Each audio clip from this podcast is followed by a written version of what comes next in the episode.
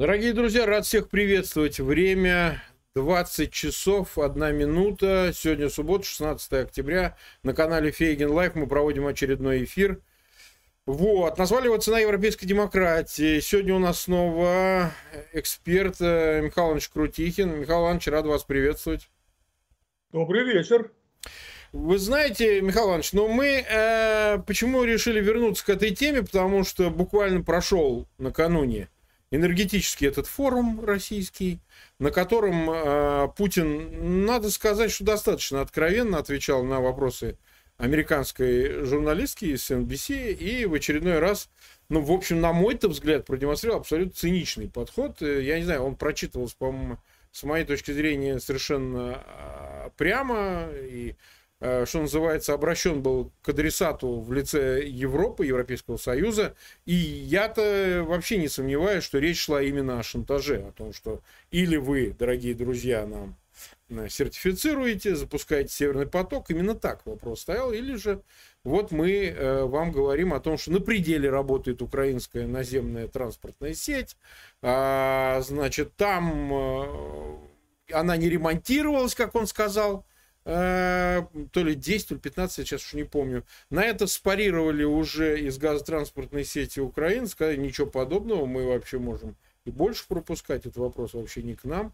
Вот. А мы почему и хотели об этом поговорить, ну, сегодня выбрали такой повод, потому что совершенно очевидно, что накануне зимы а, Москва очень продуманно решила, Кремль решил добиться таки того, чтобы Северный поток э, начал свою работу, ну, со всеми вытекающими последствиями, в том числе и политическими, которые мы и хотели обсудить, какими они будут. Прежде чем мы, собственно, перейдем к обсуждению непосредственно, я хочу напомнить, больше двух тысяч человек нас уже смотрит, под э, тысячу человек нам поставили лайки, у меня большая просьба – Э, ко всем зрителям, кто уже присоединился, пожалуйста, ссылки на этот эфир размещайте в своих аккаунтах в социальных сетях и группах. Я напоминаю, что я тут не в большом отъезде, и поэтому у меня такая со светом не идеальная история, поэтому не обессудьте, как говорится, но главное содержание. Смотреть на наши э, ну, личики, по-моему, и так, в общем, не приятно, да, Михаил Иванович? Мы люди-то, в некрасивые. Но мы умные. Михаил Иванович, мы же умные, а это компенсирует все остальное.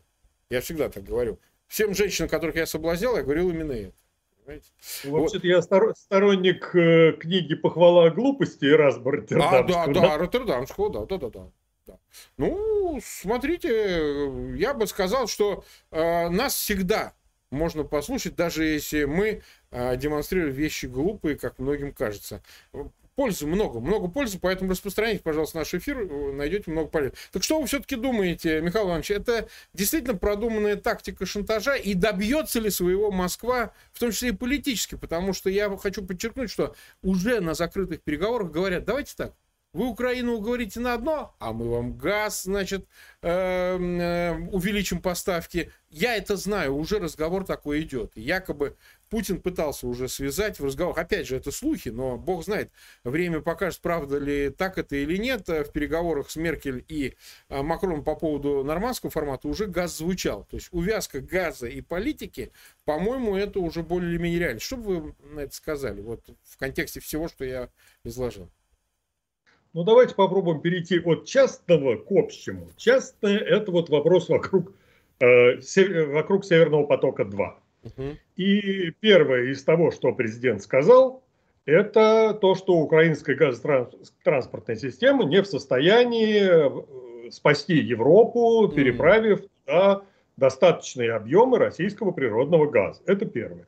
Это не соответствует действительности. Насколько я знаю, в общем-то, у меня Э, информация напрямую из э, тех, кто занимается состоянием этой газотранспортной сети на территории Украины, она сейчас может совершенно спокойно переправить э, в Европу 120 миллиардов кубометров газа в год. А если там заменят некоторые узлы, стыки, газоперекачивающие агрегаты, то до более 160 миллиардов кубометров в год. Так что все в порядке.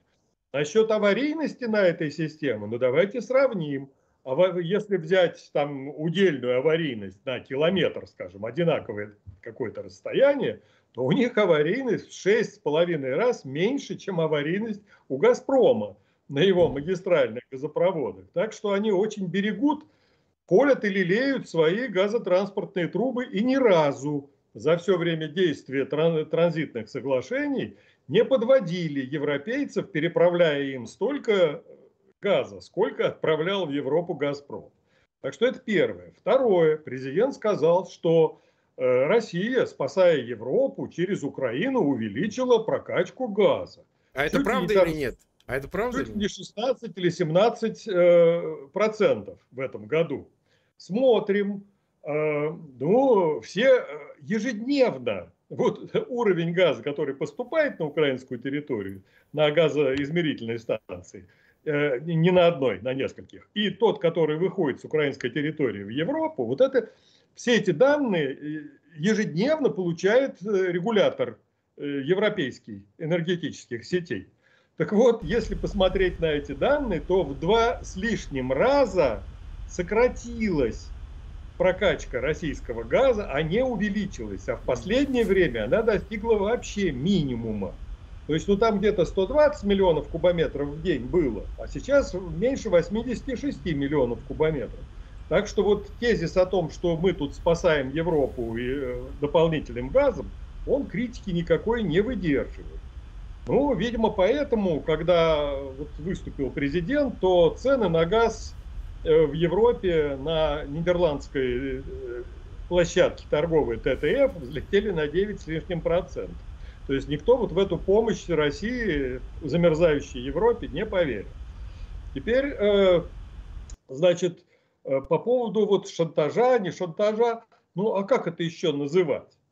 Вот, да, ребята, мы вам отключим газ, вы там да. замерзнете, если вы не согласитесь с тем, чтобы не Э, соблюдать ваши собственные законы антимонопольные и предоставите «Газпрому» уникальное положение. Извините, что перебиваю. Михаил Иванович, а кто, кто? Вот он говорит первую часть все время. Публично он говорит, вы замерзнете, вы то. А вот это, а если вы нам то, тогда то. Вот как они получают, на ваш взгляд, как вам это кажется, информацию о том, что, ну, ребята, ну, нужно же решить вопрос с Северным потоком, с его запуском, с этими требованиями по его демонополизации проекта и так далее. Вот как происходит вот это, ну, как бы очевидная передача этой информации? Это кто варник подъезжает, рассказывает в торгово-промышленной палате Германии или там к канцлеру. Как это все происходит? Чтобы люди понимали. Потому что вот после ваших программ, когда мы с вами беседуем, много у меня иностранных экспертов приходит, задают вопрос, а вот Михаил Иванович сказал то, Михаил Иванович сказал то.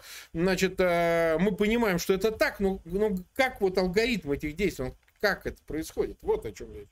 Ну, ну, маленький, спасибо. По-моему, я уже э, даже рассказывал, и даже не один раз, вот две недели назад. Да, про то же эксперт э, Газпрома говорит. Да, вот эксперт из Газпрома, это чиновник фактически Газпромовский, не могу его называть, там правила ага, такие. Не надо, не надо. Он честно сказал, честно сказал, если вы хотите, вот его слова, если а, они хотят, чтобы мы проявили добрую волю и поставили дополнительные объемы газа. Почему они не проявляют добрую волю и не, э, то есть в отношении нашего проекта «Северный поток-2»? Так. То есть вот ну, как еще сформулировать вот этот шантаж, который вот... Э, а там в этом совещании принимали участие в том числе и представители правительства угу. э, Германии и некоторые другие официальные лица. То есть они это все слышат, они это слышат, да, это понимают. Да прекрасно все это слышат и прекрасно понимают.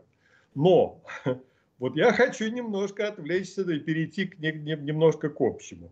А вообще э, реальная угроза-то или нереальная угроза насчет отключения газа, замерзания да. Европы и так далее? Или вот в России действуют, ну не просто нахрапом, а э, как, как берут на испуг, на понт, на что-то там вот еще, как вот это все, на, на дурачка, вот как это все сказать? На, на корявые понты у нас говорят.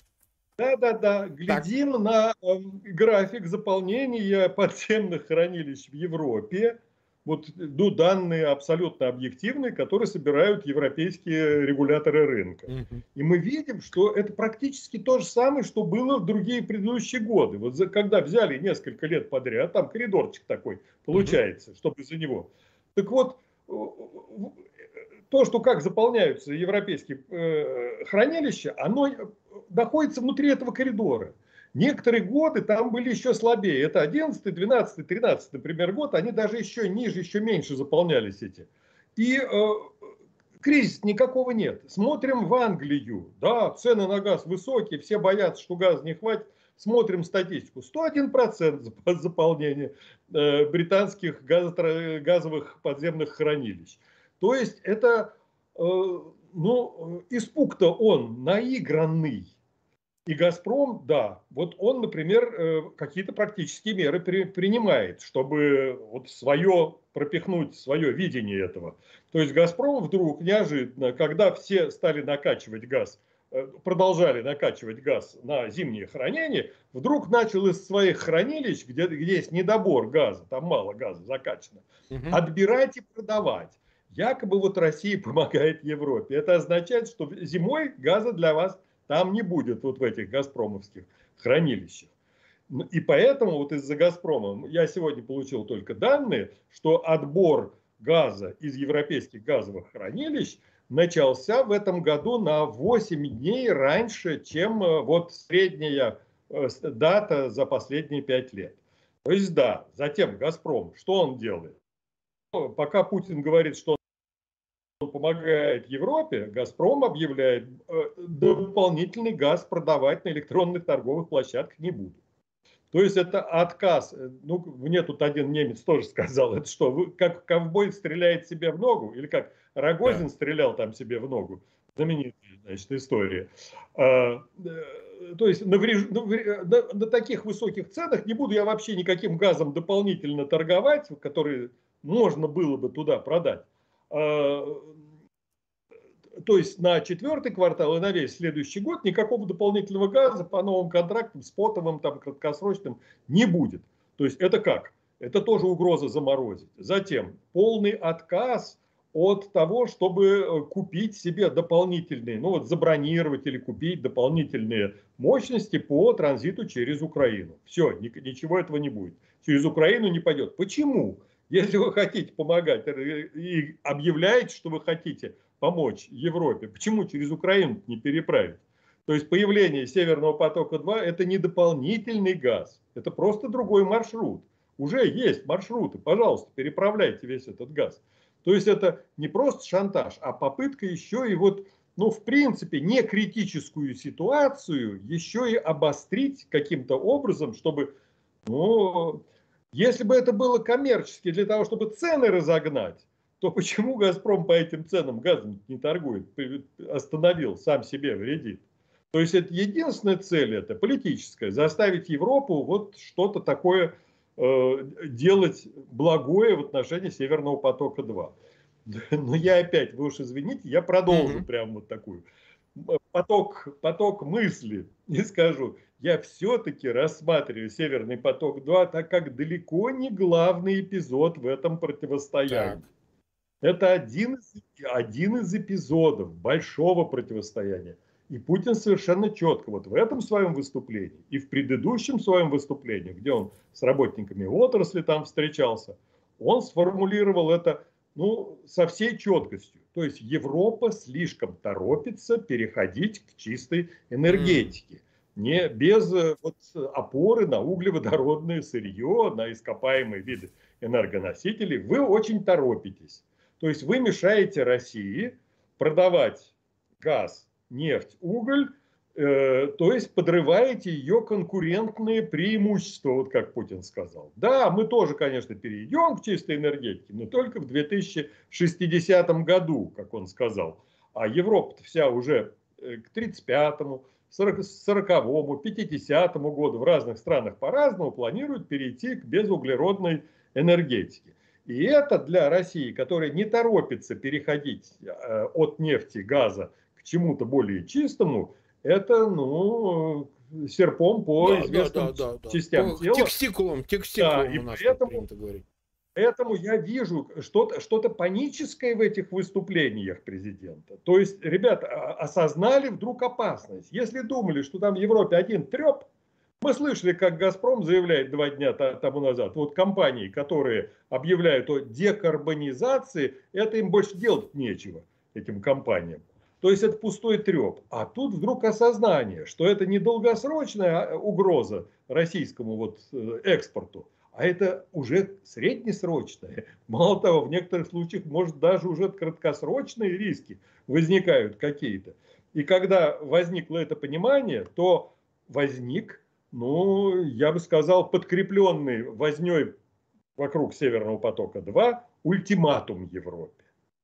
То есть вы должны пересмотреть свои, свои вот эти вот планы декарбонизации, потому что Россия так не может, она не поспевает за вами. Ей надо отбивать де- деньги вот на экспорте того самого грязного углеводородного сырья.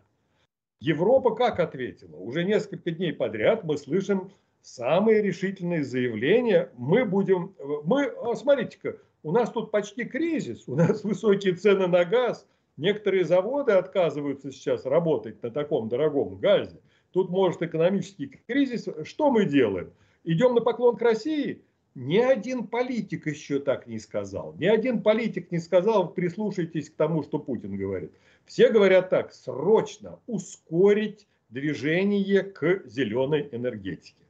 Это больше солнца, солнечных, больше ветряных, э, приостановим вывод из эксплуатации mm. ядерных станций. Давайте пока и углем попользуемся насколько можно, но только чтобы не впадать в зависимость от России, не впадать в зависимость от ее экспорта э, энергоносителей. Вот, э, то, то есть это пока вот сформулированы позиции сторон, и пока они непримиримы. Это, ну, иногда можно сказать, что это газовая война, которая перерастает в войну ну, энергетической идеологии. То есть у всех разные представления об энергетической безопасности. В Европе есть резолюции об энергетической безопасности. И первый пункт метода, как добиться этой энергобезопасности, это диверсификация поставщиков. То есть отказ от... Э, надо чем-то заменять Россию, от которой критически зависят некоторые члены Евросоюза. А в России есть доктрина энергетической безопасности, которая говорит, что все эти вот там альтернативные возобновляемые источники, стремление к диверсификации, это раз, это риски для России, и это э, вызовы для России. То есть это фактически угроза, с которой надо бороться. Не надо развивать собственную зеленую энергетику, а надо бороться вот с этой угрозой, которая исходит от развитых э, мировых держав. Так, э, мы где-то 18 минут в эфире. 6230, 240 э, человек нас смотрят, 1770 лайков поставили. У меня огромная просьба к э, зрителям. Подписывайтесь на канал Фейгин Live. Нам чуть-чуть не хватает до 272 тысяч человек, 272 тысяч подписчиков. А, нам важно, чтобы вы распространяли ссылки на этот эфир для того, чтобы мы ну, в общем, а, как можно больше привлекли зрителей для...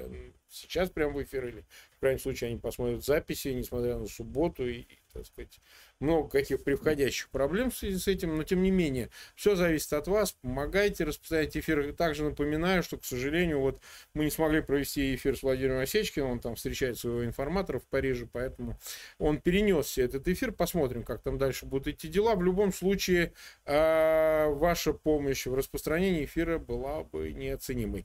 А, смотрите, Михаил Иванович, тогда вопрос, это я по ходу, потом мы снова вернемся к вот этому мостику между энергетикой и политикой, потому что, на мой взгляд, он не умозрительный, а вполне конкретно имеет выражение, конкретное выражение. Вот, э, кстати, по ходу дела с Германией. Какова вероятность, что Германия возобновит свою ядерную программу, которая была заморожена, по-моему, при Шредере, между прочим. Отказались от ядерной энергетики. Ну, понятно, причин было много, их букет был. Но сейчас ситуация, в общем, существенно изменилась. Ядерная энергетика – это ведь особая сфера, потому что, ну, во Франции есть же эти станции атомные ничего, вырабатывают энергию. Решающую ли роль они играют? И если Германия, например, та же, а, вновь возобновит программу по строительству, технологии далеко ведь двинулись. За эти там 20-25 лет а, после, значит, а, дискуссий это все эхо Чернобыля и всего остального. Ведь, собственно, сейчас э, современные технологии в области ядерной энергетики, они ну, по-моему, достаточно безопасны. Вот эти знаменитые канадские системы Кэмбю и тому подобное, они же, в общем, вполне обеспечивают работу атомных реакторов даже на территории Европы. Проблема только с ядерными отходами. Ну, Россия, вон, из нее превратили в помойку. Сейчас буквально, значит, Франция отправляет эти ядерные отходы. Хотя, опять же, я повторяю, что, значит, э, вопрос еще остается открытым. Вот, на ваш взгляд, Германия и вообще вся Европа, насколько вообще она расположена к тому, чтобы атомной энергетике снова дать ход, как бы, широко раскрыть двери и в эту сторону, помимо ветряков и солнечной энергии? Не, ну единственного мнения в Германии по этому поводу нет абсолютно mm. никакого. Да, часть немцев завидует французам. У них там в отдельные периоды 87% электроэнергии на ядерных станциях делают. Это вообще замечательно. Такого нигде нету. И совершенно спокойно себя чувствуют. А, ну вот, я два дня подряд разговаривал по скайпу с моими добрыми знакомыми в Германии. Один мне сказал так, вы знаете, мы тут внимательно слушаем то, что происходит в России вокруг вот этого газового кризиса, вокруг Северного потока-2. И вот часть э, населения Германии, она начинает сомневаться в том, что, ребят, не слишком ли мы быстро, вот как Путин говорит, развиваем, переходим вот к этим зеленым mm. всяческим энергетическим функциям, а не стоит ли немножко замедлиться, потому что это может нам очень дорого обойтись, вы в какие-то провалы в снабжении mm-hmm. и так далее, и так далее. Второй мой собеседник на следующий день сказал, вы знаете, настолько решительно публика вокруг, все его знакомые настроены, не чиновники, а вот просто рядовая публика, на то, что нужно дать отпор, развивая, наоборот, альтернативную возобновляемую энергетику как можно скорее. Ну, я не могу сейчас предсказать, как поведет себя германская нация э, в отношении вот этого всего и как поведет себя новое правительство. Единственное, что хочу сказать, что это будет решение Германии, но никак не решение, вот, например, тех же Соединенных Штатов, которые либо в одну, либо в другую сторону могут там давить на немцев или еще что-то такое делать. США фактически от этих проблем европейских устранились. Так. Устранились. А устранились это в каком смысле они устранились от европейских проблем? Они не... Как вот при Трампе все-таки он лоббировал тему жиженного газа, вообще как бы э, альтернативную, значит, замещение э, российским газом. Вот, и, собственно говоря, он активен был предельно по санкционному давлению на Северный поток. И, в общем-то, он добился результата. Просто отменили этот результат. Он же, собственно, остановил этот проект на полгода минимум. Нет, два момента. Первое, Трамп э, ограничился риторикой. Да, он объявил, что вот нужно э, американский природный, э, американский сжиженный природный газ отправлять в Европу, чтобы вытеснить оттуда Газпром. Вот это трамповские были слова такие. Но как он может это сделать? Он не торгует газом, он не может давать инструкции трейдерам, которые газ в Америке закупают и продают его по всему миру. Это абсолютно вот пустой был треп. Второе, Трамп никого, никаких проектов не останавливал и никакие санкции не вводил. Это американский конгресс в декабре 2019 года вот это положение о санкциях внес в виде маленького раздела внутрь, внутри закона о военном бюджете, об оборонном бюджете. А уже администрации пришлось, э, поскольку там обязывающие были формулировки в этом разделе, пришлось вводить хоть какие-то санкции. Вот в чем там дело. А сейчас новая администрация, которая вообще вот, извините, на такие мел, мелкие, ев, далекие европейские дела, как там спасите Украину да. от того, что там на нее Россия давит этим своим проектом, внимания никто не обращает. Значит, по, по нескольким причинам. Первое, и раньше-то в Конгрессе, ну, таких говорливых э, сторонников спасения Украины, ну, человек 7 было из американских законодателей, не больше. Если бы это был отдельный проект, он никогда бы не прошел. Э, вот его засунули туда, в военный бюджет, и тогда, значит, все дело прошло. А так бы он никаких шансов не имел пройти. И новая администрация смотрит, э, ну ладно, нарушим закон, потому что никакого противодействия там, ну, серьезного не может быть. Там есть противодействие. Вот там особенно э, парочка есть таких законодателей, которые не дают утверждаться. Тед Круз, Тед Круз, сенатор Тед Круз. Послов да. и нескольких Круз. чиновников в Госдепе, пока там э, Белый дом не будет выполнять положение о санкциях. Но они это дело решат. Потому что, в принципе, если мы опять поднимемся вот от частного к более общему и посмотрим, то внешнеполитические вопросы в Соединенных Штатах, они настолько уже отходят на второй план. Вот неинтересна им внешняя политика. Начал в свое время Трамп, я смотрю, при Байдене это все-таки продолжилось. Ну ладно, из Афганистана вот завершили вывод. Э, в других местах, ну, ну не вмешиваются, уходят. Амери... Внутриамериканские проблемы, это вот там вот что-то такое решается. А сейчас взять, выдвинуть на первый план какой-то там Северный поток-2, который в Америке вот рядовую публику никак не заботит. Это, это ну, ну нету там таких приоритетов. И поэтому американцы вмешиваться в это все дело не будут. Даже когда Меркель с Байденом разговаривали, там было сказано вот в их пресс-релизе, что возможно присоединяться, да и то только в том, в том случае к санкциям, если эти санкции будут исходить от всего Евросоюза, будут вот э, общими и солидарными, а не только германские. И поэтому надеяться на то, что американцы во что-то вмешаются, начнут Украину спасать там или еще что-то делать, я бы не стал. Так, ну 27 минут мы в эфире, у нас еще есть как бы время. Вот, больше 7 тысяч нас смотрит. Вот смотрите, э, Михаил Иванович, тогда вернемся вот к этому мостику, перекидываемому из э, энергетического этого шантажа, в общем, что очевидно. Как это не назови, какую дефиницию не используй, но шантаж, он и есть шантаж, да? Э, к политике как таковой. Насколько вообще Москва понимает и намеревается путем этого шантажа решить ряд политических проблем? Вот вы сказали, здесь есть более глобальная задача приостановить вот эту программу декарбонизации, зеленая энергетика, перехода к альтернативным источникам. Это, кстати, тоже логично. Ну, а, собственно, рынок потерять такой. А, очевидно, что Москва не хочет, это тоже понятно. А, с другой стороны, плюс э, все равно проблема Украины. Это для Америки, в общем, дело десятое, быть может. Хотя, опять же, в каких, смотря вопросах, вопросах или безопасности, или экономических.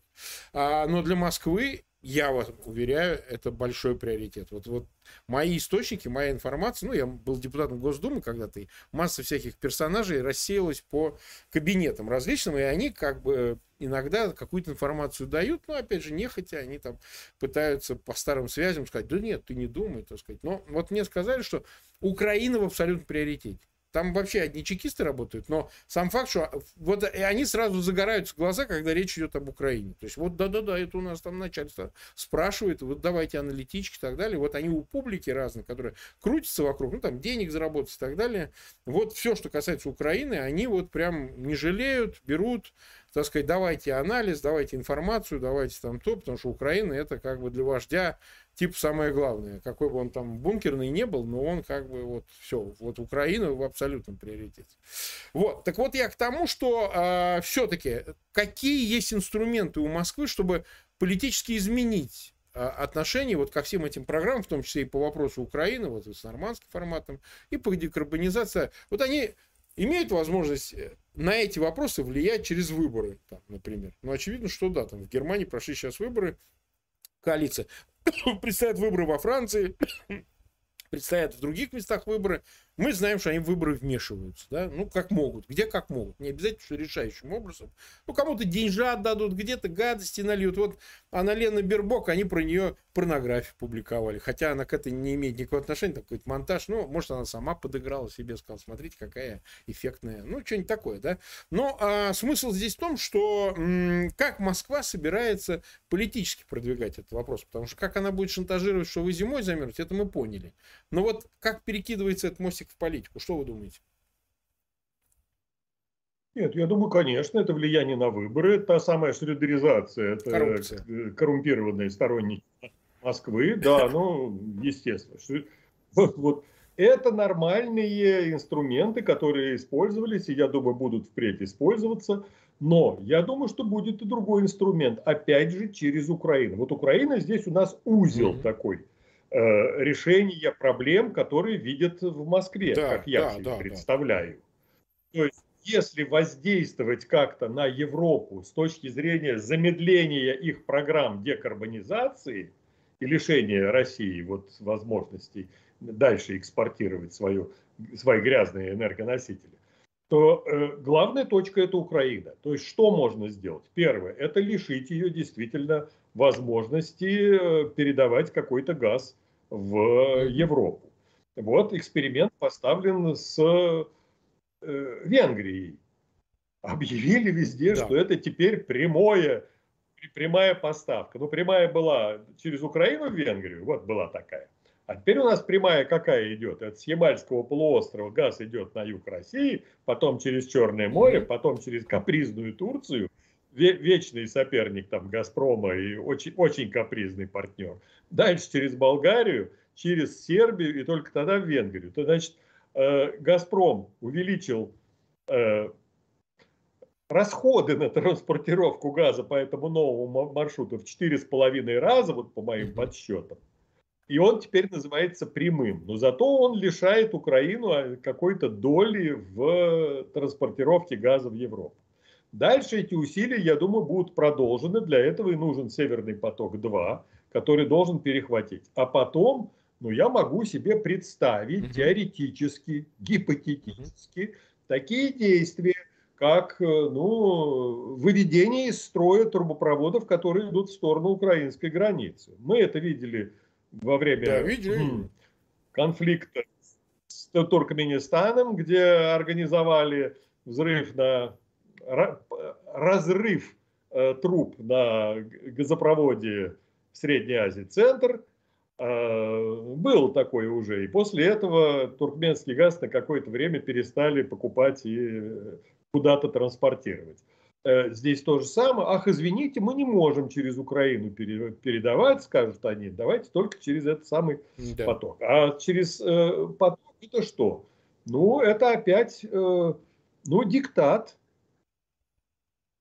То есть, вот как заставить э, Европу понять, что они замерзнут, если э, не примут условия России, общие условия по подходу к декарбонизации. Это подморозить. Все, вот другого нет способа такого практического. Политически это что? Войну какую-то опять начинать? Ну, ну, ну что это такое? А здесь можно прикрыться какими-то додуманными предлогами и подморозить. Удастся или не удастся, это уже другой вопрос. Но попытки-то уже были. Это 2006 год, 2009, 2012, 14-15 зима и так далее, и так далее. Когда вот прямо раздавались приказы, все это на телеэкране президент отдавал приказ перекрыть задвижки и не пускать газ через Украину. То есть могут опять вот к такому способу прибегнуть. Ну, а, а другого способа практического, помимо военных действий, я не вижу. Угу. Не, вы знаете, вот сейчас из Украины тоже информация идет от разных э, инсайдеров. Они говорят так, что а что вы, вы зачем Медведчука, кума президента Путина, значит, плющите вот так, значит, даете ему, навешиваете эти статьи за измену, госизмену там и так далее. Э, он же решал все вопросы. Вы его выпустите, он поедет и все порешает, и все будет нормально, так сказать, и с ценами, и с поставками. Да. А так как? Ну, если вы его сажаете, то, ну, конечно, мы-то взорвем трубу, и через вас вообще ничего идти не будет. Форс-мажор. Да, и так далее. Ну, вот, то есть я вот рассматриваю это как безусловно, ну, ультимативное политическое давление, и такое давление полукриминальное, или криминальное, там, как хочешь, да, что вы так, мы вот так. То есть, э, э, ну, с Украиной они и разговаривают на таком языке, они не разговаривают по-другому, достаточно статью текст Медведева почитать. Да, то есть уже понятно, что вот ну, Феня, она у них принятый язык общения, заменяющий дипломатический. Вот. Э, ну, Медведев там с ним вообще все понятно. Это вообще персонаж, как бы нам всем понятно, его что обсуждать. Но мне кажется, что и с Европы уже пришли уже к именно такому обмену. Вот у меня ощущение такое, что по существу вот такая риторика, она явно выдает желание, что мы вас поставим раком, что называется. Вот. Вопрос тогда такой, а Европа вообще поддастся на это? Она пойдет, на ваш взгляд, все-таки, несмотря на все, что вы сказали выше, или какая-то ее часть, влиятельная часть истеблишмента, которая принимает решения там, внутри европейского сообщества, потому что, ну, зима, выборы, а тут избиратели будут кричать.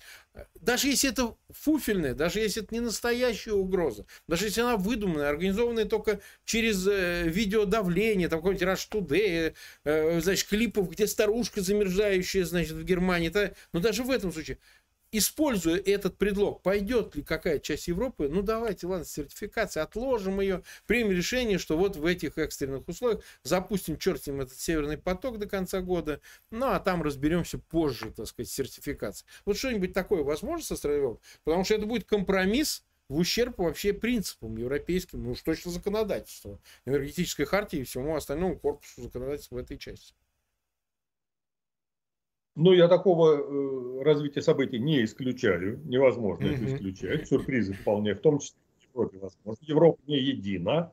И, кстати, одна из задач Северного потока-2 была усилить раскол внутри Европейского Союза, чтобы не позволить ему э, значит, организовывать какие-то солидарные действия против России, санкции и так далее, и так далее. Они все расколоты и поэтому, э, по отношению к этому проекту. А, но это, это очень сложно взять и сказать, извините, в отношении «Газпрома» не будет действовать вот этот закон. Ну, ну какое-то исключение. У них есть там возможности сделать, делать какие-то исключения. Но здесь настолько вопиющий подход вот к этому ко всему, что исключение, ну, по закону нельзя. А закон этот никто не... От... Это невозможно его отменить, mm. этот закон. То есть он принят на таком общеевропейском уровне, что просто отменить его нельзя. А дальше мы уже будем э, наблюдать, если вдруг э, регулятор в Германии, а может быть общеевропейский регулятор согласится на какие-то исключения в отношении так. «Газпрома», тогда мы будем наблюдать серию судебных дел. Это опять та же Польша, Литва или еще какие-нибудь страны, пойдут в Европейский суд. Уже все это было, и решения судов были в пользу истцов, а не в пользу «Газпрома». И они потребуют, чтобы эти законы выполнялись. И не только э, эти законы, а есть же положение в основополагающих документах Евросоюза об энергетической солидарности всех. Если какой-то ущерб какой, какому-то из членов Евросоюза будет нанесен ну, каким-то проектом где-то, то, извините, этот проект не имеет права на существование. То есть есть mm-hmm. такое положение основополагающее. Как вы от него избавитесь? И суд европейский будет вынужден, уже много раз это все было, э, принимать решение по закону, а не по специальному какому-то отношению к «Газпрому». Вот э, и шансы на то, что э, ну, законно в Европе пойдут на выполнение газпромовских требований – на мой взгляд, очень невелики. Ага. Я вас понял. Нас уже почти 8 тысяч смотрит, около 3 тысяч поставили лайки. Мы почти 40 минут в эфире. Я прошу всех зрителей, что присоединитесь. Это еще там, тысячи человек. Большая просьба, распространяйте ссылки на этот эфир. Пусть к нам еще какие-то зрители успеют в прямом эфире присоединиться, ну, в крайнем случае, посмотрят записи, так что не игнорируйте эту просьбу тоже с нашей стороны. Смотрите, Михаил Иванович, это мы вот говорим о контроверсивных партнерах, э, с которыми еще какое-то препирательство. А есть союзники в Европе, которые не члены Евросоюза, но играют ключевую роль. Вот сейчас последнее событие, которое обсуждается, это Сербия. Причем Вуйчич, он же ведь э, очень такой, как бы вам сказать, Э, специальный чувак. То есть он изначально представлял из себя промосковского политика, потом совершил кульбит. Он, кстати, в Америке учился. Он такой, знаете, вестернизированный тип сам по себе. Кстати, среди сербских политиков, мало кто знает, практически большая часть всегда была абсолютно вестернизирована. Ну, в силу особенностей Югославии бывшей и там много чего, они, в общем, после выкриков о том, что Э, сама слога Сербина с Пашава, и там, значит, э, мы с русскими братья и так далее, сразу начинают рассуждать, э, значит, об интересах в отношении Германии, там, кто родственники живут. Ну, такая у них особенность. И вот э, у них там премьер-министр, такая очень прогрессивная дама, значит, взяли они, причем, чтобы не э, потешить самолюбие, даже она из ЛГБТ, как бы она лесбиянка и так далее. И вдруг вот такой, значит, кульбит, значит, ценами на э, газ. Представляете, он просит, чтобы ему не повышали цены и так далее, и так далее. А может ли вообще Москва э, вопреки вот имеющимся рыночным ценам какие-то особые условия вот предложить. Я уж не говорю, ну, Беларусь понятно, здесь это как бы э, свои интересы, своя история. А вот такому, как Сербия, взять и начать продавать Центральную Европу, де-факто, значит, продавать по какой-то особой цене, ну, Южную Европу, выразимся так, частью. Южную Европу, да, продавать по каким-то особым ценам, не рыночным ценам э, газ. И он говорит, иначе мы замерзнем, заявил Вуйчич. Что вы скажете? Давайте я сейчас вот, вот эту картину, эту картину Давайте, опишу. Да. Ну, э, в Сербии доводилось Мне? бывать? Ох, да, доводилось. Да, да и не раз. Ну вот, ну вот если в Сербии на улице повернуть куда-то голову, обязательно наткнешься на одно замечательное слово. Газпром. Да, там везде. В Белграде Сербия везде. это дочерняя компания Газпрома. Везде, от реставрации главного кафедрального да. собора в Белграде да, знаменитого. до последней футбольной Святого Савы это собор. На каждой улице. Везде. Газпром, Газпром, Газпром, Газпром.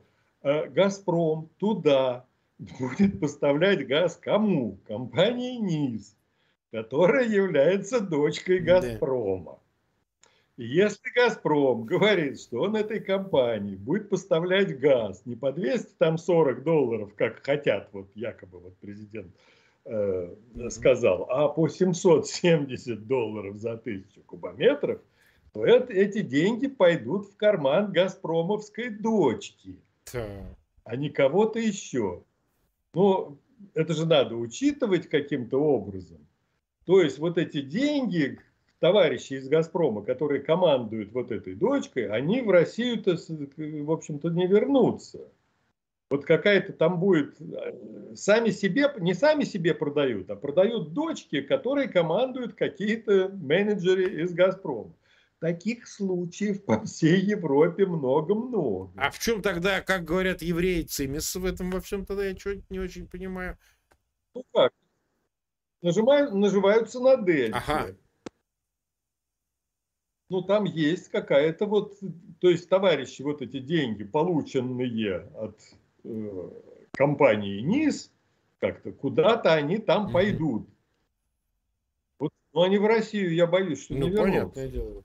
Но я, я примеры вот таких фокусов, это, пожалуйста, ради бога, да смотрите, у нас есть, можно совместному предприятию какому-то, вот, скажем, КАЗ, Росгаз, Казахстан, Россия, экспортировать газ – без пошлины, то есть 30% вывозную таможенную пошлину, вот эту за газ природный, они не платят.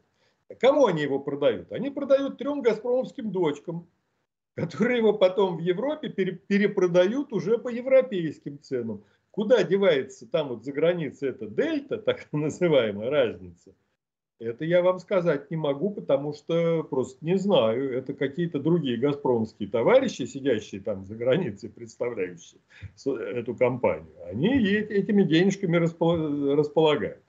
Поэтому я бы вот так осторожно отнесся к ценам, которые вдруг начинают объявлять, что «Газпром» своей дочке в Сербии будет поставлять газ по высокой цене. Да, могут пострадать потребители потом. Угу. Но это уже какие-то другие вопросы, которые будут решаться внутри Сербии. А сама схема, она э, представляется довольно такой хитроумной. Ну, а если Вуйчич об этом заявляет, значит, он в каком-то смысле, в каком-то смысле, не в прямом или переносном, он в доле в этой теме или что? Я думаю, что он сейчас, э, это, это популистское заявление, потому что высокие цены, естественно, определят высокие цены для потребителей в Сербии. И, а как? Надо делать заявление. То есть, ребята, это вот тут вот у нас газ слишком дорогой, российский, получается. Ну да, логично, логично.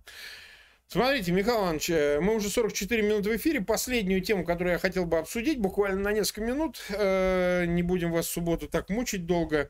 Вот смотрите, в результате всей этой махинации с ценами, а я расцениваю это как махинации, доходившие на газ, я имею в виду, до 2000 э, там, долларов, я видел, да, ну, максимальная там пиковая цена, поправьте меня, если я не прав, она привела к росту э, активов, стоимости активов Газпрома, акций Газпрома, вот, э, начали расти, какая-то суета вокруг этого возникла и так далее.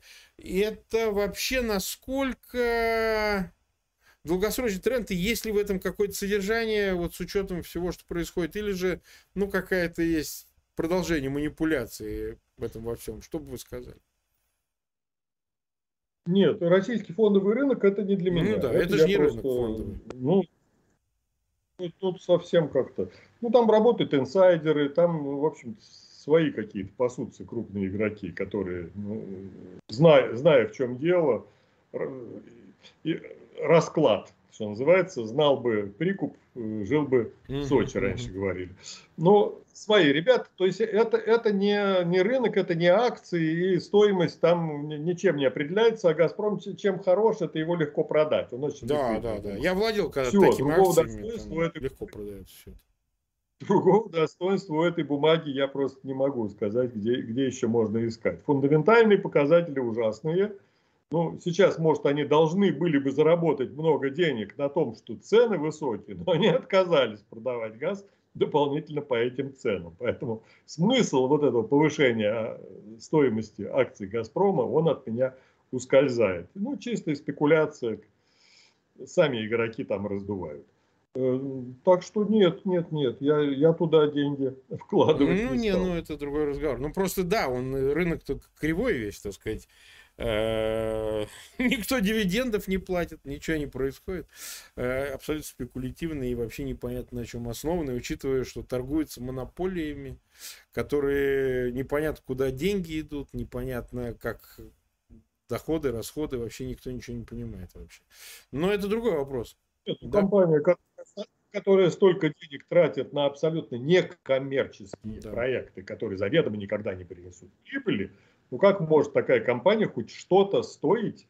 Ну это признак пузыря. Вот когда деньги покупают акции компании, которые прибыли не приносят. Ну, ну что вот это? Вот недавно рассуждали о каких-то там компаниях на Западе, о том, что, ну, смотрите, признак пузыря. Они там, значит, идет всплеск инвестиций в компании, которые да. не приносят прибыли. Что происходит? Пузырь. Угу.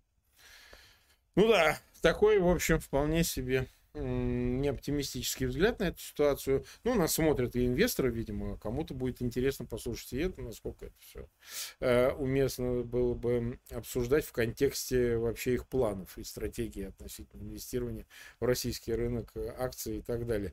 Ну, мы 50 минут почти в эфире, Михаил Иванович, мы, нас смотрят 8 тысяч, почти 200 человек, э, почти 3,5 тысячи лайков, чуть меньше нам поставили. А, я вас благодарю, что мы потратили все-таки субботу вашу, но думаю, с пользой. Масса людей, те, кто нас следит за нами, они посмотрят, э, какую-то пользу извлекут. Так что благодарим вас, благодарим всех зрителей. Распространяйте, пожалуйста, ссылки на этот эфир. Вот, э, ну и буквально все, я передвигаюсь э, из поездки, буду уже через день э, вещать уже из своей обычной студии, так что не переживайте, ну, там чуть хуже картинка, но это все временное, так сказать, все вернется по-прежнему, все как и всегда, все продолжится. Спасибо, Михаил Иванович, вам огромное, всего вам доброго. И вам спасибо. Главное, не спасибо хворайте. Спасибо и вам тоже того же.